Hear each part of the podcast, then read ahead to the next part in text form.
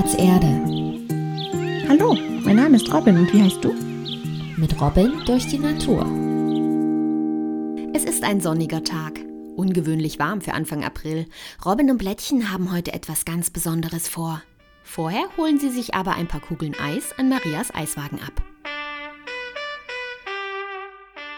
Hallo Pinguin. Hallo Rotkehlchen, hallo Blättchen. Ihr habt ja heute eine ganze Kühlbox dabei. Was habt ihr denn vor? Wir sind heute mit Robins Bo bei einer Imkerin verabredet und wollen ein paar Kugeln Eis mitbringen. Kannst du die in unsere Süssel füllen? Dann machen wir nicht so viel Müll. Als Pinguin, die eigentlich Maria heißt, nickt, kramt Robin eine Schüssel aus der Kühlbox hervor. Maria legt ein Bällchen nach dem anderen behutsam hinein. Danke, Maria. Schüsseln und Löffel bekommen wir von Annika. Ist das die Imkerin? Ja, Annika ist eine Kollegin von meinem Papa. Sie wohnt nur ein paar Straßen weiter und will uns heute ihre Bienen zeigen. Mitten in der Stadt. Wusstest du, dass man auch in seinem Garten imkern kann? Tatsächlich? Wenn ich an Bienen denke, dann denke ich eigentlich eher an Felder und Wiesen und so. Finden die Bienen denn in der Stadt genug Pollen?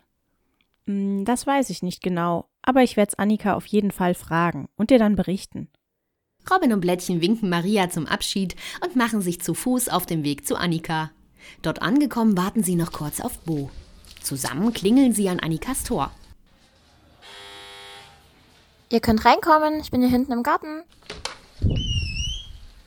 Mitten aus einem bunten Blütenmeer taucht eine freundlich lachende Frau mit Sonnenhut auf. Hallo Annika, das ist mein Freund Bo. Und das ist Blättchen. Wir haben Eis mitgebracht. Oh, prima, genau das Richtige bei dieser Hitze. Ihr könnt euch schon mal auf die Terrasse in den Schatten setzen. Ich hole Schüsseln und Löffel.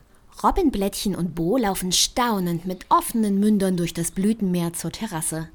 Dort nehmen sie auf den gemütlichen Sitzkissen Platz. Voll cool, ich will zu Hause auch so bequeme Kissen. Wir haben nur so unbequeme Plastikstühle, die immer kurz vorm Umkippen sind. Ich habe so einen Sitzsack in meinem Zimmer. Vielleicht sollte ich den auch mal mit in den Garten nehmen.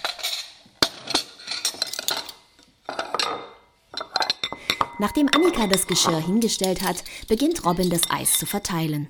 Gerade als sie Plättchen sein Melonenstück geben will, bemerkt sie eine Wespe darauf.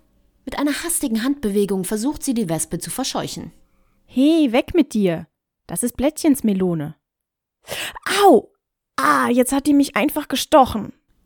Robin ist verärgert. Bisher wurde sie noch nie von einer Wespe gestochen. Es brennt schon ein bisschen. Alles okay, Robin? Soll ich dir was gegen den Stich holen? Ja, bitte. Blödes Tier. Na, hör mal. Die hatte doch auch nur Hunger. Und du hast immerhin wie eine Wilde um dich geschlagen. Also wenn es einen Stachel hätte, dann hätte es mich damit auch verteidigt. Aber das ist doch deine Melone und diese Wespen nerven mich einfach so. Für nichts sind die gut. Die kommen immer nur, wenn man im Sommer draußen was essen will. Und jetzt ist doch erst April. Also Robin, jetzt beruhig dich mal. Hier hast du eine halbe Zwiebel, die kannst du auf deinen Stich legen, dann wird es bald besser. Etwas mutzig packt Robin die Zwiebel auf den Stich und versucht mit der anderen Hand ihr langsam schmelzendes Eis zu löffeln. Es stimmt übrigens nicht, dass Wespen nur nerven. Wespen haben genau wie jedes andere Lebewesen ihren Sinn in der Natur. Wir Menschen erkennen nur nicht immer, wie großartig Tiere sind, die in unseren Augen störend sind. Wespen tragen genau wie Bienen und andere Insekten dazu bei, die Pflanzen zu bestäuben. Ich habe mal gehört, dass Wespen sogar unter Naturschutz stehen. Das ist richtig. Und nicht alle Wespenarten sind so aufdringlich. Das sind vor allem die deutsche Wespe und die gemeine Wespe. Jetzt muss Robin doch wieder schmunzeln. Ihr habt ja recht. Das eben war auf jeden Fall die gemeine Wespe. Aber wieso ist sie denn jetzt schon unterwegs? Ist es nicht noch viel zu früh im Jahr? Hm, eigentlich schon. Durch die ganzen Klimaveränderungen ist es dieses Jahr aber besonders früh warm geworden. Deshalb ist die Insektenwelt ein wenig durcheinander. Meine Bienen sind auch schon viel zu früh unterwegs gewesen. Warum machen sie das? Haben die denn keinen Kalender?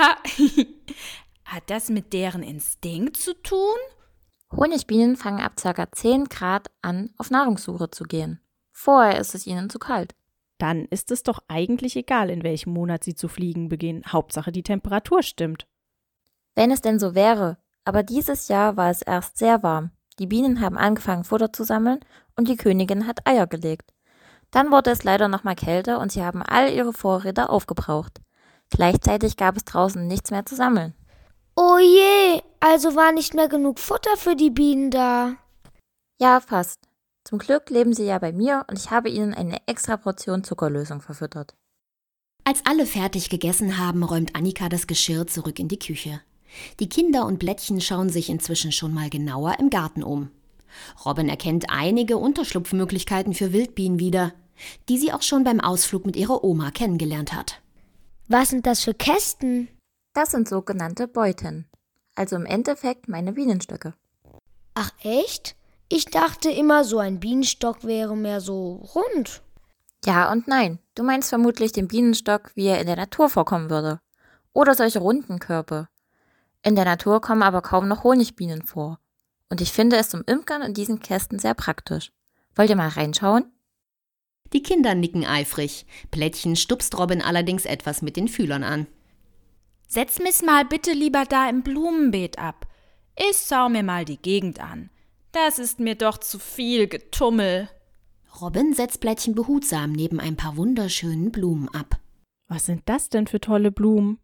Das sind Löwenmäulchen. Die habe ich vor allem für die Hummeln gepflanzt.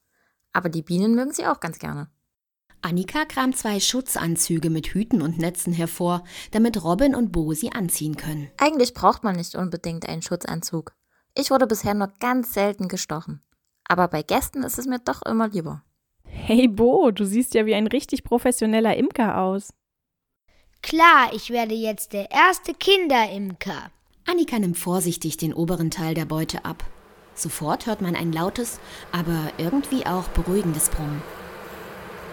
Dieses Teil hier nennt man Zarge. Die oberste Zarge ist vom restlichen Bienenstock durch ein Gitter getrennt.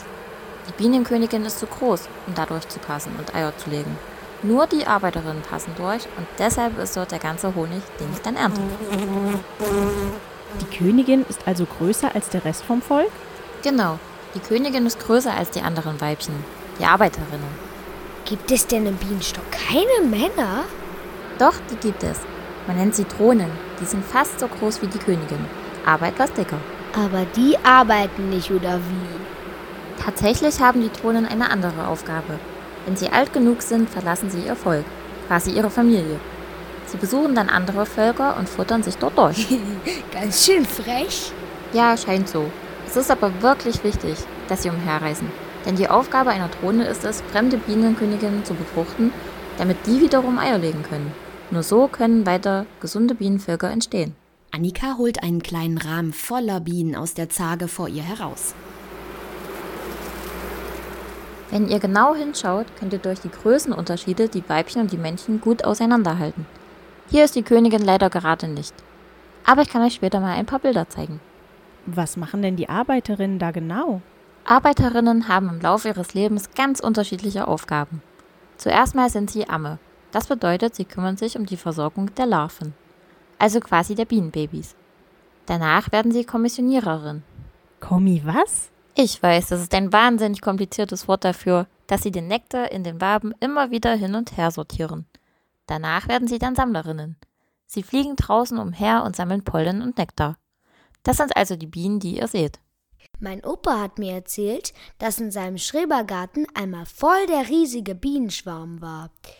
Warum sind die denn da rumgeflogen, wenn du sagst, in der Natur gibt es kaum noch Honigbienen? Vermutlich war das Bienenvolk so groß, dass es sich geteilt hat. Dazu haben sie sich zuerst eine neue zweite Königin herangezüchtet.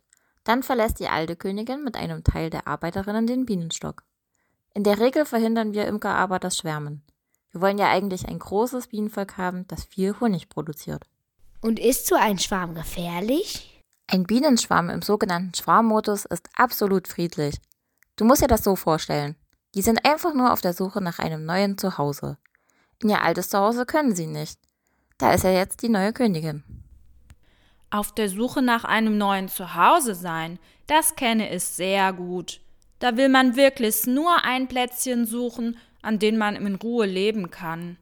Genau. Am besten meldet man sich bei einem Imker oder einem Imkerverein in der Nähe.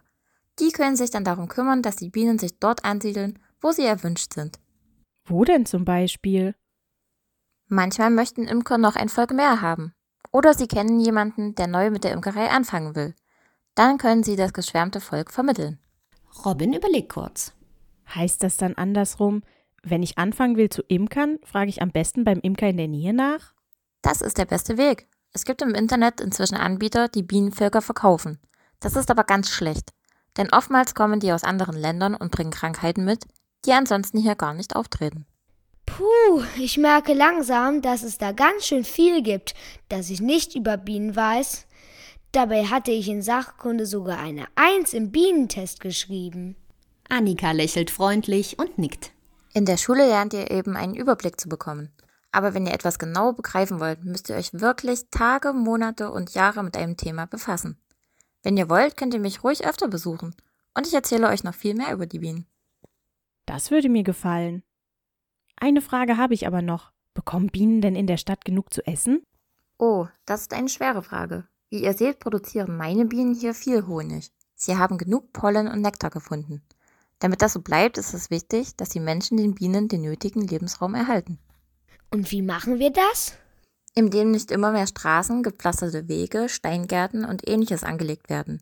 Es ist wichtig, den Bienen ein vielfältiges Nahrungsangebot zu machen.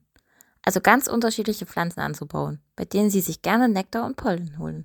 Annika erklärt den Kindern, dass man dann nicht mal viel im Garten tun muss. Denn je unordentlicher die Pflanzen wachsen, desto besser für die Tiere. Robins Freund Bo wird plötzlich etwas missmutig. Aber ich habe keinen Garten wie Robin. Hast du einen Balkon? Ja, zwei sogar. Na also, dann kannst du dort wunderbar ein paar Pflanzen für Bienen in einem Topf aufstellen. Schau am besten vorher mit deinen Eltern im Internet, welche wirklich geeignet sind. In den fertigen Mischungen ist nicht immer das drin, was Bienen auch wirklich brauchen. Danke für den Tipp, Annika. Bo schaut auf die Uhr und stellt erschrocken fest, dass es schon viel später ist, als er dachte. Ich muss los, sonst verpasse ich meinen Bus. Vielen Dank für alles, Annika. Wir kommen bestimmt bald wieder. Robin holt Blättchen aus dem Blumenbeet und gemeinsam machen sich die Freunde auf den Heimweg. Maria hat mit ihrem Eiswagen schon Feierabend gemacht. Robin nimmt sich fest vor, ihr am nächsten Tag von den Bienen in der Stadt zu erzählen.